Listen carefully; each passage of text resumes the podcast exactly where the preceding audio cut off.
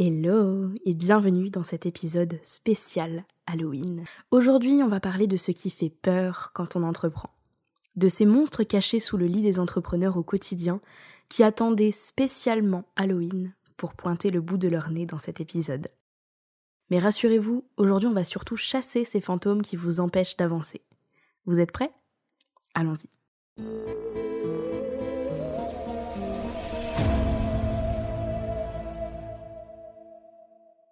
La peur de faire le mauvais choix. Ok, j'arrête ma voix lugubre deux secondes, encore que je suis pas sûre que c'était vraiment une voix lugubre, pour vous dire un truc hyper important. On ne peut euh, jamais savoir si on a fait le bon ou le mauvais choix avant de l'avoir fait. Donc, arrêtez de vous demander si c'est le bon ou le mauvais choix. Vous avez fait un choix, point. Voilà, c'est tout ce qu'il faut prendre en compte. À la limite, le bon choix, c'est celui qui vous parle au fond de vous celui qui vient vous faire ressentir des sensations positives dans le corps. Dans tous les cas, un mauvais choix, il n'entraîne jamais de conséquences définitives. Il y aura toujours un moyen de rectifier le tir plus tard. Et je sais très bien aussi qu'il y en a parmi vous qui croient dur comme fer que choisir c'est renoncer. Du coup, je vous arrête. Non. Choisir c'est pas renoncer. Arrêtons un petit peu cette croyance euh, qui peut devenir limitante à force. Choisir c'est pas renoncer, choisir c'est créer changeons un peu la perspective qu'on a sur, cette, euh, sur ce choix, sur ces, sur ces décisions. Choisir, c'est créer. C'est créer des opportunités, c'est créer des expériences, créer des leçons. Choisir, c'est aller vers quelque chose de nouveau, de formateur. Et surtout, ça fait partie de notre rôle de chef d'entreprise de prendre des décisions. C'est la personne qui a horreur de prendre des décisions qui vous le dit. Hein. Pas par hypocrisie, parce que j'en ai conscience, et que euh, je ne sais toujours pas choisir quoi manger entre des spaghettis et des coquillettes, mais par contre, j'arrive aujourd'hui à faire des choix dans mon business parce que j'ai compris euh, que voilà que c'était pas quelque chose de mauvais, tout simplement. Donc, plutôt que de vous demander est-ce que j'ai fait le bon choix, donc plutôt que de vous demander est-ce que je fais le bon choix, demandez-vous ce qui vous semble être la meilleure option, le choix qui vous permettra euh, bah, d'avancer vers vos objectifs en fait sur le moment avec les informations que vous avez à votre portée aujourd'hui. Et surtout rappelez-vous, il n'y a pas de bon ou de mauvais choix. Il n'y a que des pas en avant et, et des décisions et des actions qui vont vous faire avancer. Ok?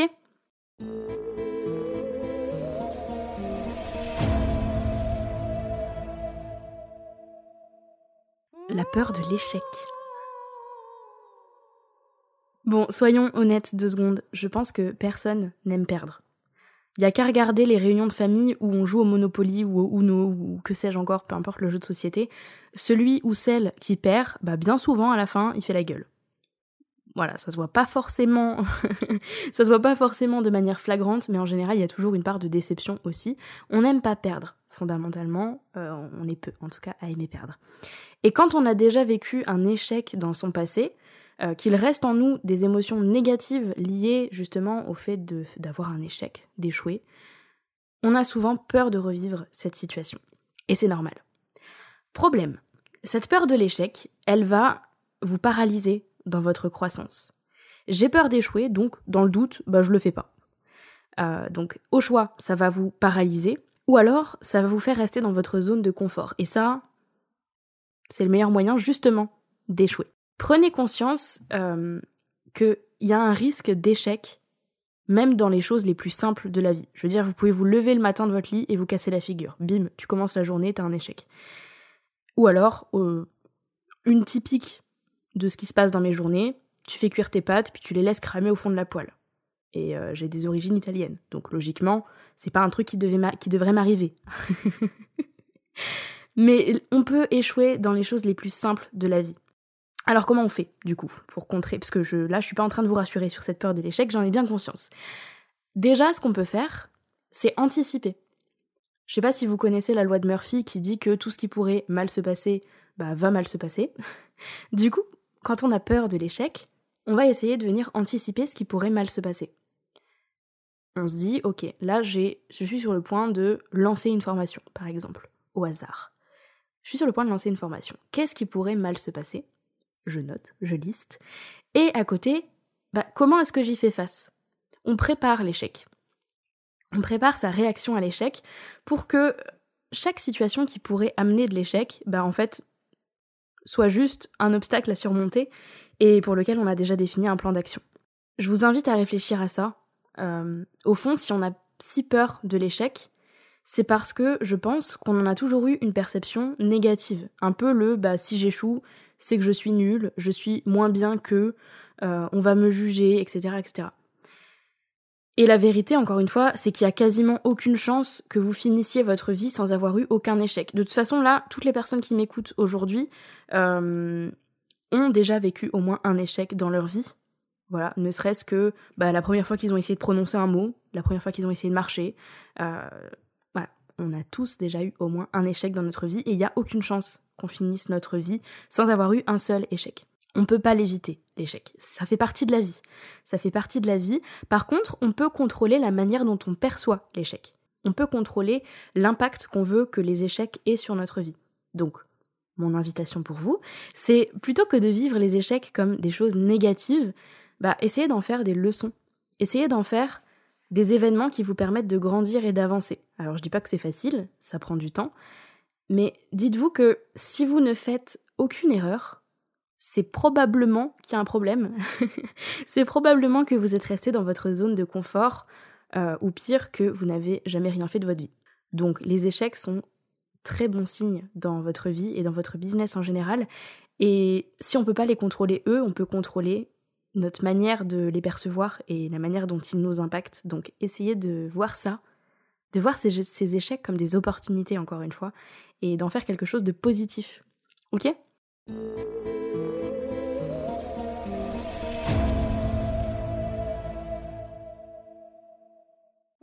La peur de réussir. La peur de réussir, elle a un deuxième prénom. Alors je ne sais pas le prononcer, donc je vais le prononcer comme je pense qu'il se prononce, et euh, j'espère que je n'écorcherai pas ça. Mais la peur de réussir, elle a un autre nom, c'est le complexe de Jonas, ou Jonas, je ne sais pas, qui a été, c'est un concept qui a été théorisé par Abraham Maslow, en référence à un passage de la Bible. En gros, euh, c'est un passage dans lequel euh, Jonas s'est vu confier une mission, et en se pensant incapable de réussir cette mission, bah il a préféré fuir. Donc je l'ai précisé, c'est résumé très grossièrement. Mais concrètement, la peur de réussir, c'est ça. Vous savez ce que vous valez au fond de vous, vous savez ce que vous êtes capable de réussir, vous avez hyper envie de réussir, mais ça vous fait tellement peur de réussir que vous vous créez des comportements d'auto-boycottage, en fait, vous vous boycottez vous-même, et ces comportements, ça va vous éloigner de votre réussite, ou au pire, ça va vous faire foncer droit dans un mur, euh, et vous allez provoquer volontairement des échecs. Et là, je vous renvoie à la peur qu'on vient de euh, casser. Le problème, c'est que ça crée un vrai décalage. C'est-à-dire qu'on a super envie de réussir, tout en ayant bah, hyper peur que ça arrive. Donc euh, bonjour le conflit intérieur que ça peut créer. Et du coup, avec cette peur, forcément, bah, viennent d'autres craintes qui peuvent être encore plus profondes que ça, et je vous invite du coup à vous demander ce qui vient, ce qui vient vous chercher quand vous vous dites j'ai peur de réussir. Est-ce que c'est la peur de devenir quelqu'un d'autre, possiblement quelqu'un de mauvais euh, Est-ce que c'est la peur de ne pas réussir à gérer une fois qu'on aura réussi? Est-ce que vous avez peur de vous-même, de votre propre potentiel? Est-ce que vous avez peur de jusqu'où vous pourriez aller? Vraiment, je vous invite à juste vous demander, vous vous posez, vous fermez les yeux là, et je vous dis à quoi, à quoi tu penses quand tu penses à la réussite? Qu'est-ce que ça vient chercher en toi? Est-ce que, est que tu ressens une sensation bizarre dans le ventre, dans la poitrine, une, boule, une boule à la gorge Est-ce que tu te sens bien? Dans ce cas-là, tu, tu peux passer à la prochaine peur. voilà, je vous invite vraiment à vous demander où est-ce que ça vient chercher, qu'est-ce que ça vient chercher, et surtout s'il n'y a pas d'autres peurs derrière qui peuvent être plus profondes. Le seul moyen de traiter une peur, c'est déjà de prendre conscience de ce que c'est et d'où elle vient, et ensuite de la déconstruire. On en revient un petit peu à ce que j'étais en train de dire.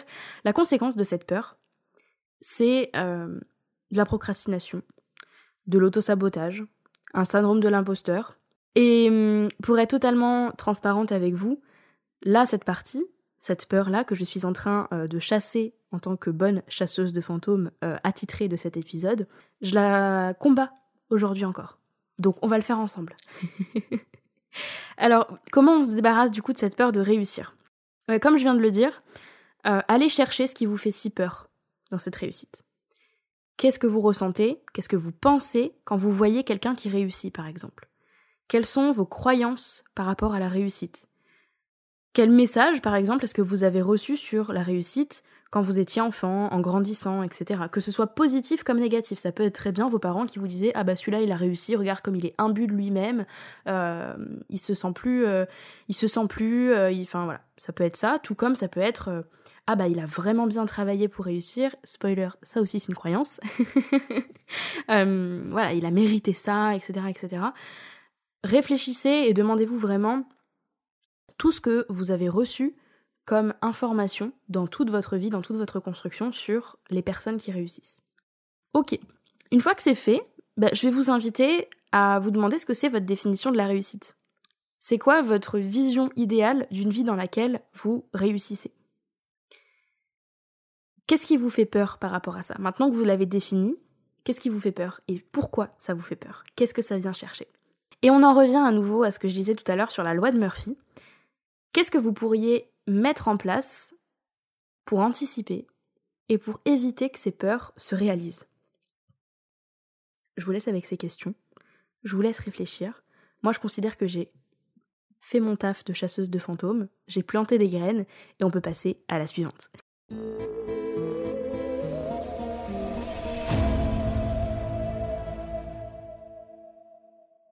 La peur de perdre du temps. On vit dans une euh, hustle culture, je ne sais pas comment on le dit, ou en tout cas une culture du burn-out, qui consiste à normaliser un petit peu qu'on se dévoue complètement à 100% au travail et qu'on se chope des burn-out euh, à moins de 25 ans. La conséquence de cette culture du burn-out, c'est qu'on veut toujours en faire plus dans un minimum de temps et avec un max d'intensité. En gros, la croyance générale, euh, c'est que plus tu travailles, plus tu es bien vu par la société, plus tu as de la valeur, etc. Et donc plus on te doit le respect. je souffle fort et je lève fort les yeux au ciel.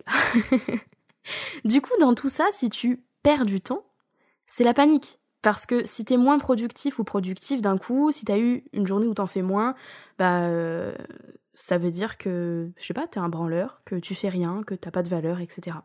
Du coup, le repos, bah c'est bof. Bah ouais, pourquoi perdre une heure à faire une sieste? Pire, 8 heures à dormir Non, ça sert à rien. La plupart du temps, quand vous êtes dans ce schéma-là, bah vous prenez même plus le temps de vous reposer, de voir vos proches, de faire des choses pour vous, par peur et par impression de perdre votre temps. Vous remplissez tous vos trous, c'est-à-dire que la douche, le ménage, la pause pipi, euh, tous les moments que vous ne passez pas devant, devant votre business, vous le remplacez par quelque chose lié au business. Écouter un podcast, lire un livre business, suivre une vidéo de formation, euh, les girls, là, ça va, on se calme? On peut respirer deux secondes? J'étais très calme, et là, je le suis un peu moins. Déjà, première chose, euh, vous allez m'enlever tout ce qui touche au business des endroits et des pièces qui n'ont rien à voir avec le business. Typiquement, moi, il y a eu un moment où, euh, dans mes toilettes, j'avais des bouquins business. Enfin, je veux dire, jusque-là, quoi. Juste se reposer et prendre du temps pour soi, c'est jamais une perte de temps et je veux surtout que vous arrêtiez de penser ça. Avoir du retard sur une tâche, c'est pas une perte de temps. Si vous avez du retard, c'est pas pour rien. Réfléchissez à ça. Pourquoi est-ce que vous avez du retard? Et surtout, bah, pourquoi est-ce que vous avez si peur de perdre du temps? Je sais que je pose beaucoup de pourquoi là aujourd'hui, mais qu'est-ce que ça vient chercher chez vous? Qu'est-ce que ça vient chercher chez vous, le fait de perdre du temps? Qu'est-ce qui vous fait si peur? C'est pas glamour, hein de se tuer à la tâche juste pour pas manquer de temps. C'est pas glamour, ça s'appelle juste du surmenage, et le surmenage, ça peut vous mener au burn-out. Et là, par contre, quand vous serez au fond de votre lit à rien pouvoir faire pendant plusieurs semaines, voire plusieurs mois, bah là, vous aurez encore plus l'impression de perdre du temps. C'est un peu cash, mais euh, je pense que c'est important qu'on en prenne, qu'on prenne conscience de ça parce que faut pas avoir peur de perdre du temps. Vous vous rendez compte du temps qu'on a? Dans une journée, dans une vie, etc. Et surtout, les temps de rien, c'est un cadeau. C'est un cadeau. C'est un moment pour vous de vous détendre, de vous reposer. C'est pas un moment euh, où il faut absolument caler un podcast, une formation, euh, une vidéo YouTube, etc. D'ailleurs, si vous êtes en train de m'écouter, euh, je sais pas moi, en vous douchant ou en étant aux toilettes ou que sais-je encore ce que vous pouvez faire, non, prenez du temps pour vous. Prenez du temps pour vous. Et surtout, j'ai envie de dire, enfin, je suis un petit peu euh, énervée là, mais c'est de l'énervement d'affection parce que je, je connais ce schéma-là et je veux plus qu'on tombe dedans. Perdre du temps de quoi? T'es pas dans une course, hein, chérie. tu construis ta carrière. Et que je sache, t'as pas prévu de prendre ta retraite dans un mois. Hein? Enfin, remarque, si c'est ton cas, tant mieux. Mais je pense que la plupart des personnes qui écoutent, vous n'êtes pas dans ce cas-là. Donc vous avez largement le temps de faire les choses. Et vous avez surtout besoin de prendre le temps de ne rien faire parfois parce que on est parti pour travailler un certain nombre d'années quand même. Et euh, il y a un moment donné où quand tu dors pas pendant un certain temps, bah tu meurs. Désolé. Donc prenez du temps pour vous et surtout réfléchissez à un truc et hum, peut-être notez-le sur un post-it devant votre ordinateur. Votre bonheur, il doit être mis avant votre productivité. On s'en fout que vous soyez pas productif. On s'en fout que vous soyez en retard sur une tâche. On vit sur un caillou qui flotte dans l'univers. Et on a le temps de faire les choses. Donc, on prend cette peur, on la met sur le côté du canapé. non, plus sérieusement, prenez du temps pour vous. N'ayez pas peur du retard et mettez votre bonheur avant la productivité et tout le reste. C'est hyper important. Ok? C'est bon? On passe à la suite?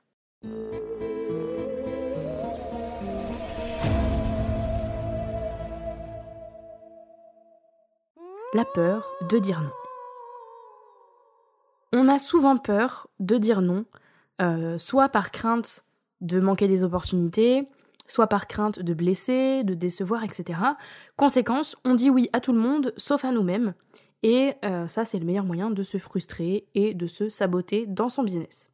Alors, vous qui avez si peur de dire non, retenez bien ça, s'il vous plaît. Dire oui à quelqu'un quand vous ne le voulez pas, c'est vous dire non à vous c'est dire non à votre business, à vos priorités, à votre bien-être, à vos projets. Euh, ça fait un sacré paquet de non pour quelqu'un qui a peur de dire non. Hein Je vais encore vous poser des questions. Vous allez sortir de cet épisode avec une tête de la taille d'une citrouille. Et vous aurez bien mérité un bonbon après ça. Mais je vais vous poser une question du coup. Au fond, qu'est-ce que vous risquez à dire non? Est-ce que vous risquez de perdre une opportunité? Pour ça, si c'est cette peur-là, ce que je comprends, Demandez-vous si ça vient servir vos objectifs, de dire oui, ou si ça vient servir votre vision. Et, alors peu importe la réponse, est-ce que vous avez besoin de ça pour servir vos objectifs et votre mission, votre vision, etc. Est-ce que vous avez besoin de dire oui pour que vos objectifs soient atteints? Est-ce que c'est indispensable? Est-ce qu'au contraire, euh, vous avez peur de blesser la personne en face de vous? Si oui, euh, retenez bien un truc, vous n'êtes responsable que de la manière dont vous allez formuler et expliquer votre réponse. Vous n'êtes pas responsable euh, de la manière dont la personne en face va réagir à l'information. Ça, c'est une affaire entre la personne à qui vous dites non et elle-même. Mais vous n'êtes pas responsable de ce qu'elle ressent. Vous êtes responsable de la manière dont vous dites les choses. Ok? Ça peut être d'autres peurs. Vraiment, demandez-vous qu'est-ce que vous risquez à dire non? C'est quoi le c'est quoi le danger? Parce qu'une peur en général, elle vient titiller un danger. Elle vient dire ah attention danger là je je, fuis, je ne veux pas. Non, on s'arrête tout de suite, alarme euh, et puis on s'arrête. Là c'est quoi le danger? C'est quoi le risque à dire non? De base, on est beaucoup à s'être lancé dans l'entrepreneuriat pour euh, bah, la liberté, le plaisir d'être indépendant, de construire son job, etc. Alors pourquoi est-ce qu'on va s'enfermer dans des choses qu'on n'a pas envie de faire? Mais qu'on se force à accepter parce qu'on a peur de dire non. Ça ressemble un peu quand même au schéma du salariat, ça encore. Donc, mon invitation pour vous, et vous pouvez même le tester cette semaine, j'ai envie de vous dire, dites non aussi souvent que possible. Dites non. Dites non et n'ayez pas peur, enfin c'est facile à dire, n'ayez pas peur de le faire, c'est un peu euh, tout le principe de cette partie de l'épisode, mais dites-vous qu'il vaut mieux, et vous avez déjà sûrement dû l'entendre cette phrase, mais il vaut sûrement mieux un non bien expliqué calmement, en cinq minutes, euh, qu'un oui qu'on va passer plusieurs jours, voire semaines à regretter. Et je peux vous garantir que quand vous avez dit oui à un projet pour lequel vous n'étiez pas forcément à 100% ok, juste parce que vous aviez peur de dire non, vous vous en mordez les doigts après. et, soudain, le non, il paraît plus si, euh, si inquiétant. Pourquoi dire non, du coup? Parce que si on dit oui dans un truc qu'on a, enfin, pour un truc qu'on n'avait pas envie de faire, bah, on va être frustré. On va être frustré parce qu'on s'est dit non à nous-mêmes. Parce que du coup, on place quelqu'un en priorité avant nous-mêmes. Parce que ça va créer plus d'angoisse qu'autre chose en fait. Parce que notre temps est précieux. Même si on ne perd pas de temps, on est bien d'accord On se souvient de la partie juste avant. Mais euh, notre temps est précieux et mine de rien, ben, on va pas le donner juste par peur de dire non aux autres. Et la personne en face, elle comprendra le non. Je peux vous le garantir, et si elle le comprend pas, c'est une affaire entre elle et elle-même. Ok Allez, on passe à la suite.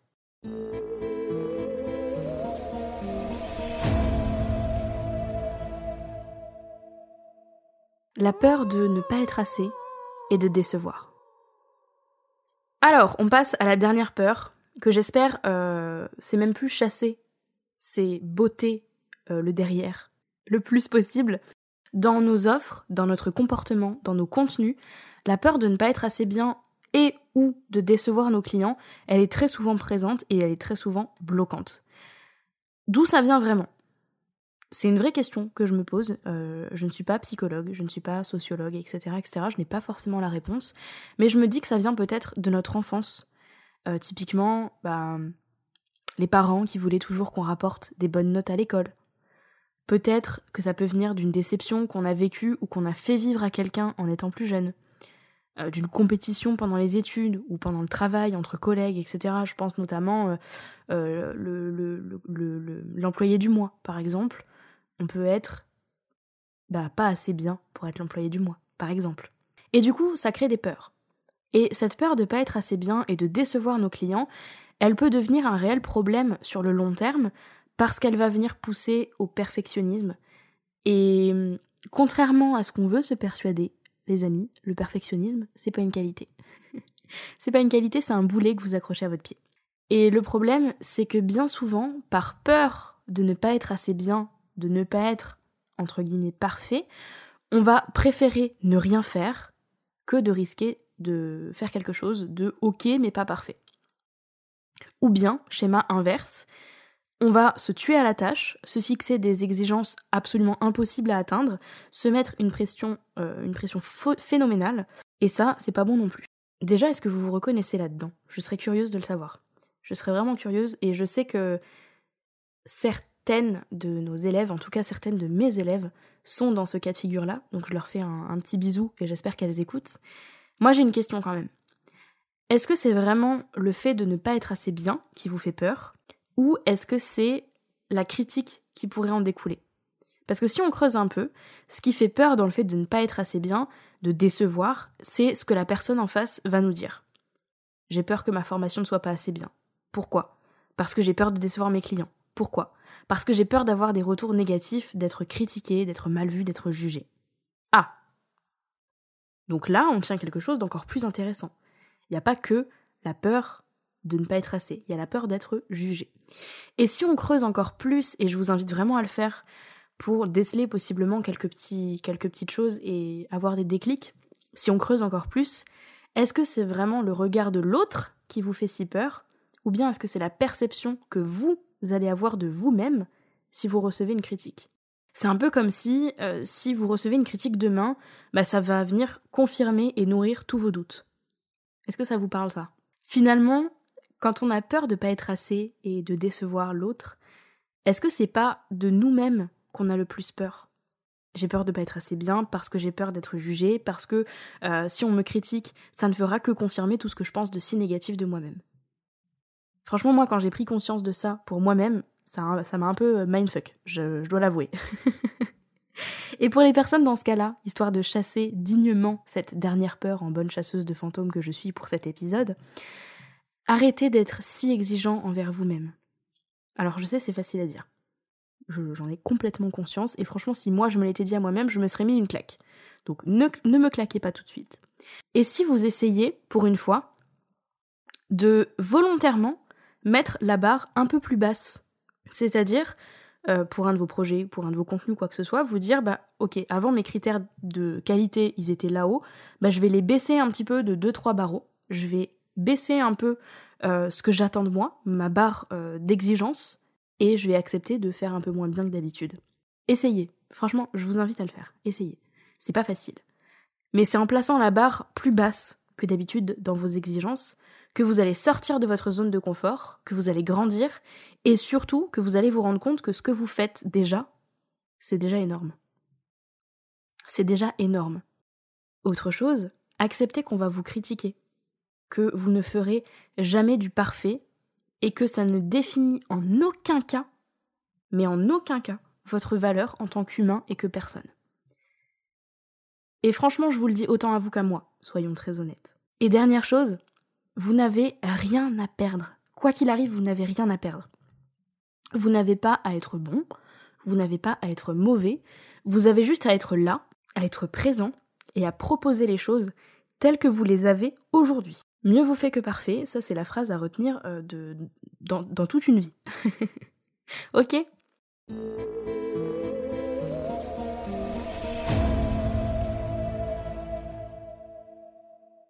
Les amis, on arrive à la fin de cet épisode terrifiant.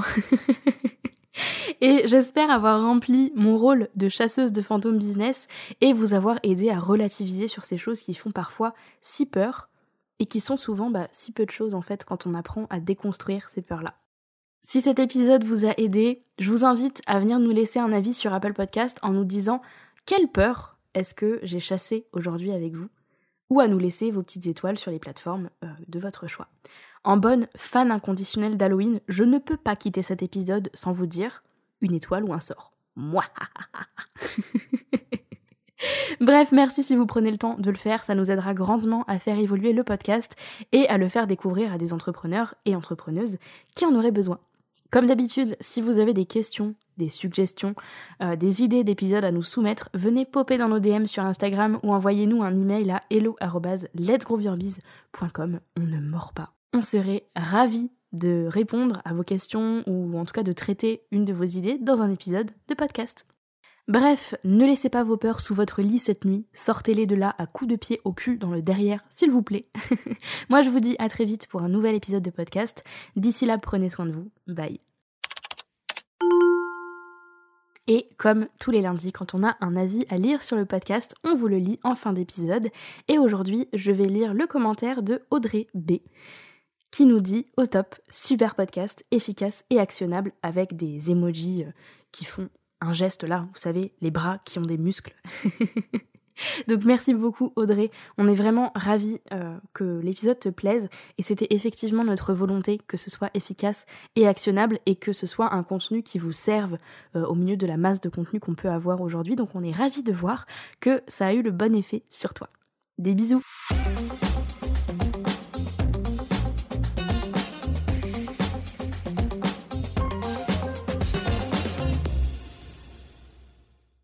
L'avion euh, c'est un peu pénible parce que du coup tous les bêtisiers là, ça va être la même chose tout le temps. Genre vraiment il y a tout le temps des avions, j'en peux plus. Euh, Johanna, spéciale dédicace quand c'est pas les voitures ou les ambulances, c'est les avions.